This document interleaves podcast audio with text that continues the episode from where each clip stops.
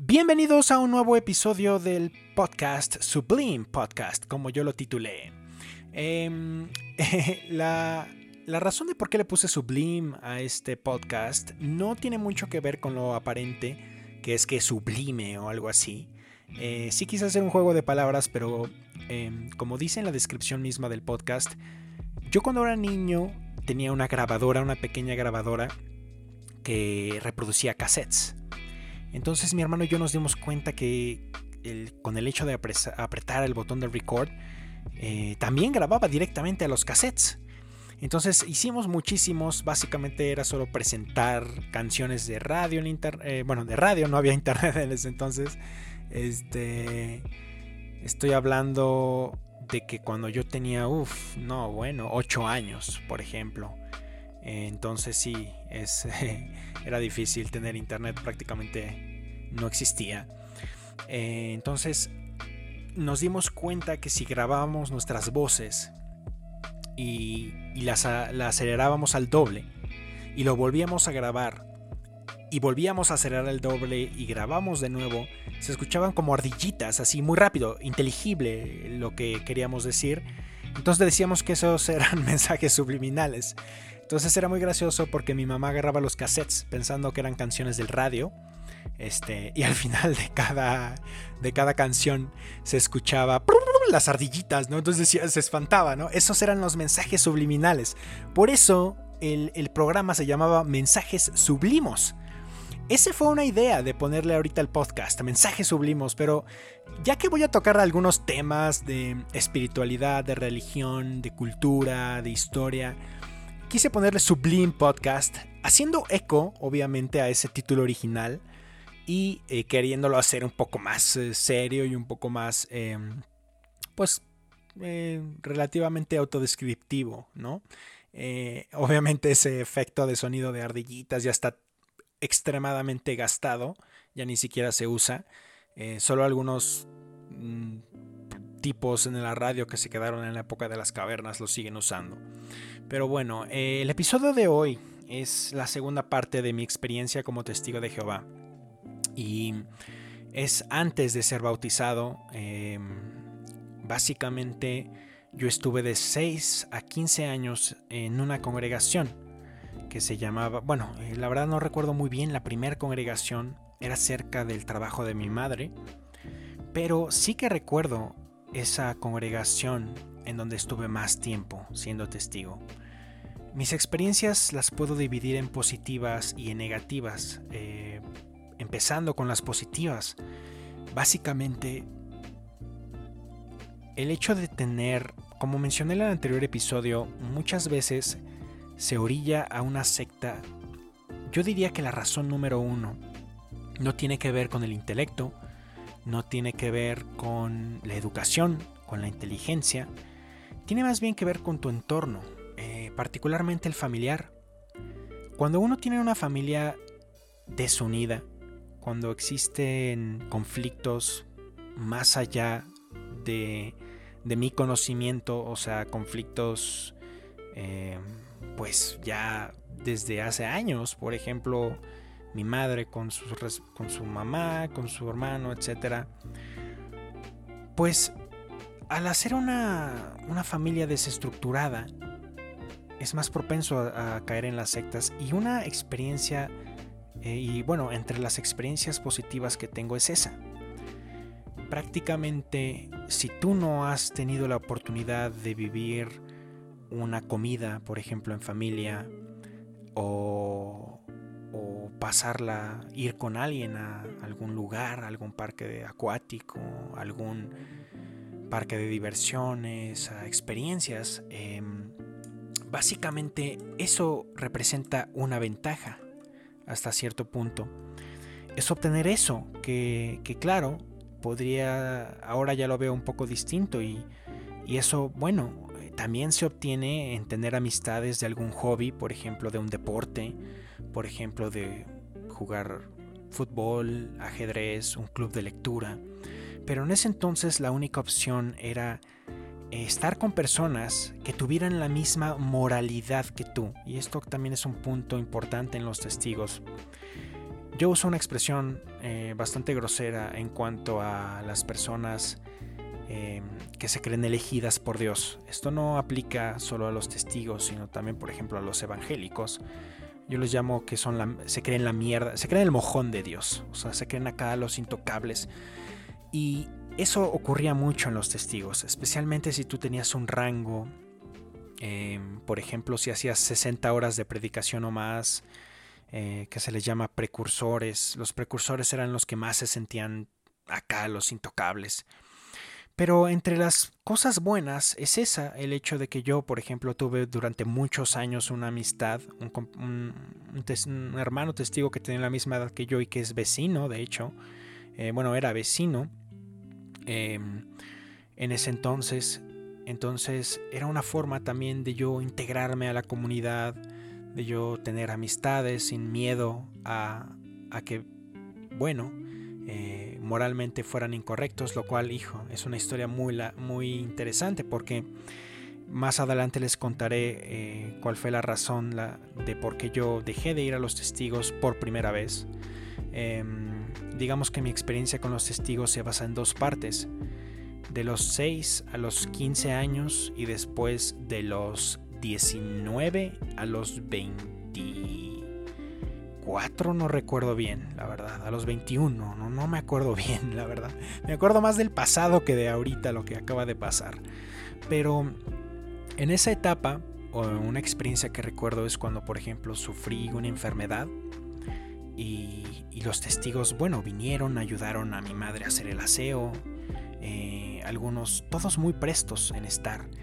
Em, incluso en la actualidad sigo teniendo contacto con un familiar, bueno, con mi madre que es testigo todavía, y me cuenta experiencias similares. Por ejemplo, en su congregación ahorita hubo un, hermano joven que no tenía a ni una sola persona de familiar y desafortunadamente eh, tuvo un infarto cerebral y y el anciano, uno de ellos, incluso la congregación, se dividía el tiempo para ir al hospital, como en el hospital requería un familiar para los procedimientos y para estar acompañándolo, la congregación lo hizo. Y eso es algo que, bueno, si, si uno va a un deporte o hace algo, un amigo, eh, bueno, es una ventaja, es una experiencia positiva. Y yo lo experimenté cuando sufrí esa enfermedad, que yo también tuve que estar en el hospital. Ese cariño, y digo cariño, ahorita lo, lo podría poner entre comillas, porque en realidad no es cariño, pero... O bueno, sí es cariño, pero es un cariño condicionado, esa es la cuestión, que en ese entonces yo no veía.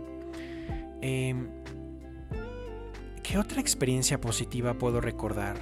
Creo que es la única, porque todas las demás son derivaciones de esa condición que yo estoy diciendo. Cuando yo era niño me gustaba muchísimo salir a predicar, porque era de las pocas formas en las que yo tenía como para conocer a mi vecindario, a mi comunidad.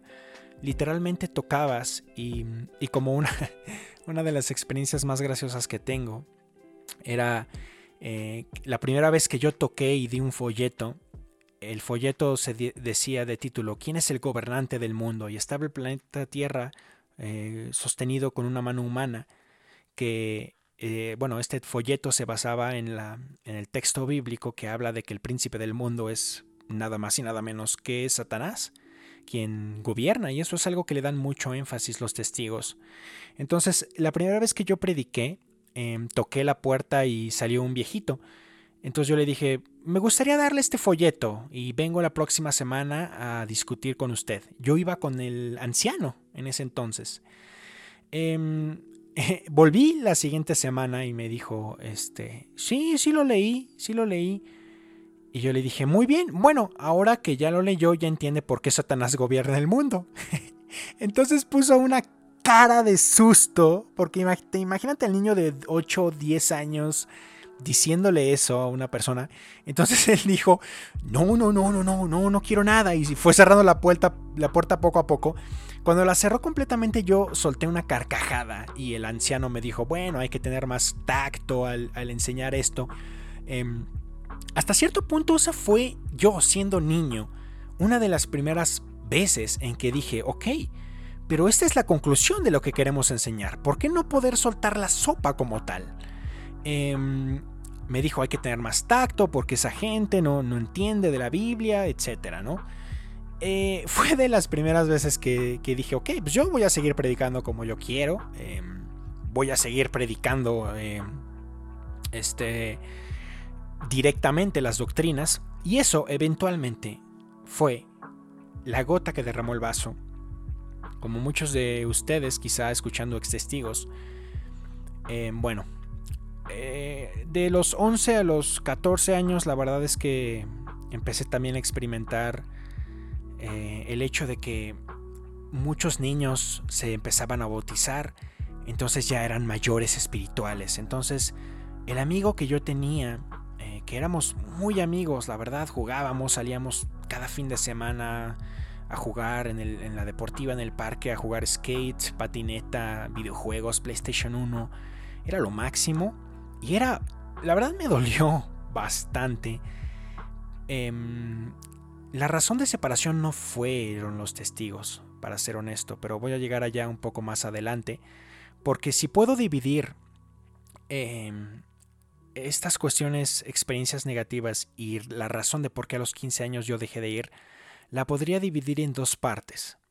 En la primera, en que sí, efectivamente, em, después del bautismo de mi amigo y de, muchos ahí jóvenes, prácticamente mi hermano y yo éramos los únicos no bautizados, cambia la relación de una persona. Entonces, eh, bueno, yo en ese entonces, y incluso ahorita lo sigo sosteniendo, que una amistad no debería estar condicionada en absolutamente nada. Sin embargo, en ese, en ese caso lo estuvo. Y cuando se bautizó, él era como ya más espiritual que yo. Em, en ese entonces eh, yo, bueno, empecé a ver que, no podías, digamos que hacer amistades reales, que yo empecé a sentir separación. La gota que derramó el vaso fue un suceso que me ocurrió, em, especialmente con que destruyó esa idea que yo tenía de que, bueno, haz amigos testigos solamente porque los demás son malos y son del diablo y no entienden la ley de Dios. Yo sufrí eh, un robo. Eh, me han robado, bueno, la, donde vivía la casa tres veces, robo habitación. Afortunadamente yo no estaba en ningún familiar. Pero la primera vez fue especialmente brutal porque se llevaron absolutamente todo. Todos los videojuegos, todas las cuestiones materiales que tenía, de un día, de la noche a la mañana, desaparecen. Esto fue cuando yo iba en sexto de primaria ok, eh, fue un golpe que yo tenía que sufrir. De hecho, me, después de ese suceso me reafirmé aún más en los testigos. Pero hubo una cuestión que volvieron a entrar por segunda vez, esta vez mucho más calculado por una ventana. Se llevaron menos cosas, pero al parecer sabían perfectamente nuestros movimientos, nuestro horario, cuando salíamos, cuando llegábamos de la escuela. Esto fue cuando yo iba, creo que en tercero, sí, en tercero de secundaria. Em, y eventualmente me di cuenta que quien había dado el pitazo, como le llaman, era precisamente la familia, que eran amigos, testigos. Eh, ellos tenían vecinos que se dedicaban a robar, eran ladrones. Y en conversaciones casuales, eh, no, bueno, ellos por envidia dieron nuestra información a esas personas que, eventualmente nos robaron. Probablemente ese hecho, el yo enterarme, eh, que, esa fue, eh, digamos que mis amistades de toda la vida eh, habían hecho ese acto, influyó mucho en irme de los testigos, para ser honesto. Al mismo tiempo, yo tenía 15 años, 16, empecé a tener por primera vez en mi vida conexión a Internet, conexión a YouTube, que estaba en un estado incipiente. Eh, y a muchas otras páginas. Hubo un post particularmente brutal que fue junto con lo que ocurrió con mi amigo, la gota que colmó el vaso para dejar de ir a los testigos. se hizo popular en ese entonces, era el año 2005-2006, estábamos estudiando por segunda vez un libro rojo que se llama Apocalipsis se acerca a su magnífica culminación, un supuesto estudio del libro de Apocalipsis de la Biblia, pero con interpretación sectaria, 100%, mm, diciendo que la ONU representaba a, las bestias del Apocalipsis y la, la gran ramera de la religión católica, una locura, ¿no? Que ahorita con mis conocimientos bíblicos, wow, era de verdad sectaria la interpretación de Apocalipsis. Se hizo muy popular en Internet una imagen de ese libro. La sigo teniendo, de hecho la sigo conservando, eh, en donde se ve a los a Jesucristo y a los ángeles en el cielo, Jesucristo en el centro con un báculo de mando, los ángeles alrededor suyos. Esta imagen la pueden ustedes conseguir en internet. Y detrás de, detrás de Jesucristo se ve claramente cómo sale una garra, que no es humana, que no es un error de imprenta. Fue puesto ahí a propósito por el artista. Una garra como de un monstruo, como de un dragón azul, que sale de Jesucristo. Entonces yo, justo en ese estudio, yo veía la garra. Me acuerdo mucho que yo no levanté la mano, pero estaba sudando y estaba todo rojo, porque quería alzar la mano en el, en día que estudiamos esa página. Yo quería alzar la mano y decir, ¿qué significa esta garra? ¿Por qué no lo hice? Porque no tenía respuesta. Porque era una imagen nefasta, que no tenía nada que ver con el texto bíblico, se supone que era Jesús como rey viniendo y salvando a la humanidad, y atrás de él un demonio. Le dije a mi mamá y mi mamá tenía miedo y mi mamá le dijo a sus pocas amistades, eh, bueno, precursoras, por ejemplo, y también su reacción fue la misma, de miedo, de decir, ¿qué rayos está pasando? De decir, wow, se, se va a caer todo lo que, lo que creo, no puede, básicamente tratas de justificarlo a más no poder.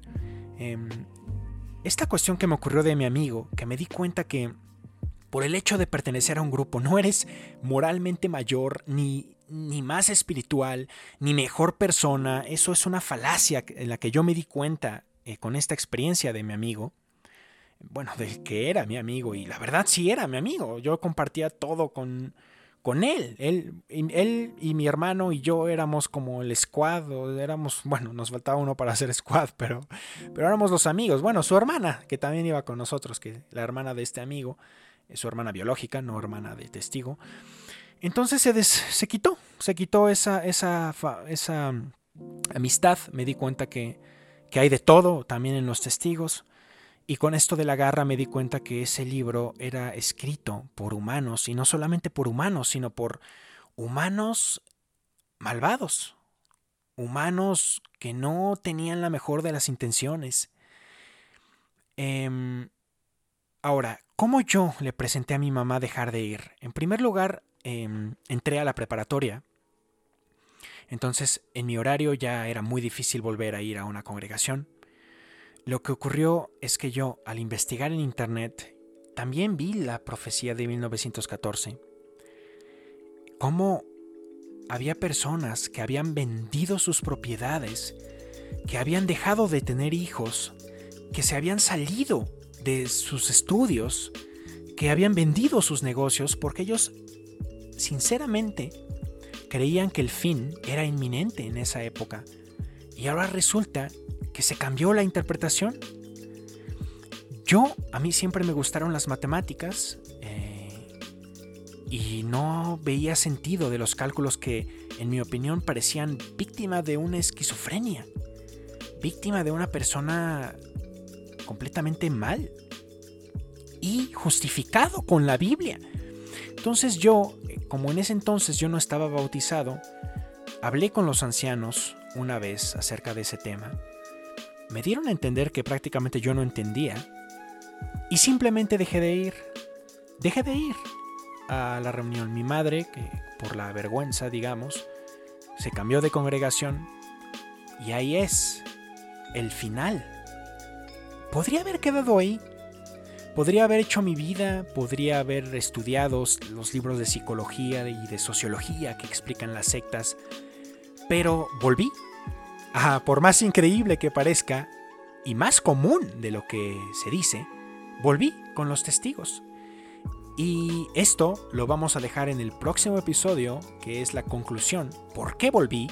¿Cómo me bauticé después de experimentar todo esto? Y cómo volví a dejar de ir. Y por más increíble que parezca, volví a ir una nueva vez. Pero esta vez ya sabiendo qué ocurría. Es una expresión que están usando últimamente en Reddit que se llama PIMO. Um, person uh, in, um, mind out. Algo así, si no mal me equivoco. Pero vamos a dejar aquí este episodio. Nos vemos en el siguiente episodio de mi experiencia como testigo de Jehová en Sublime Podcast. Hasta entonces.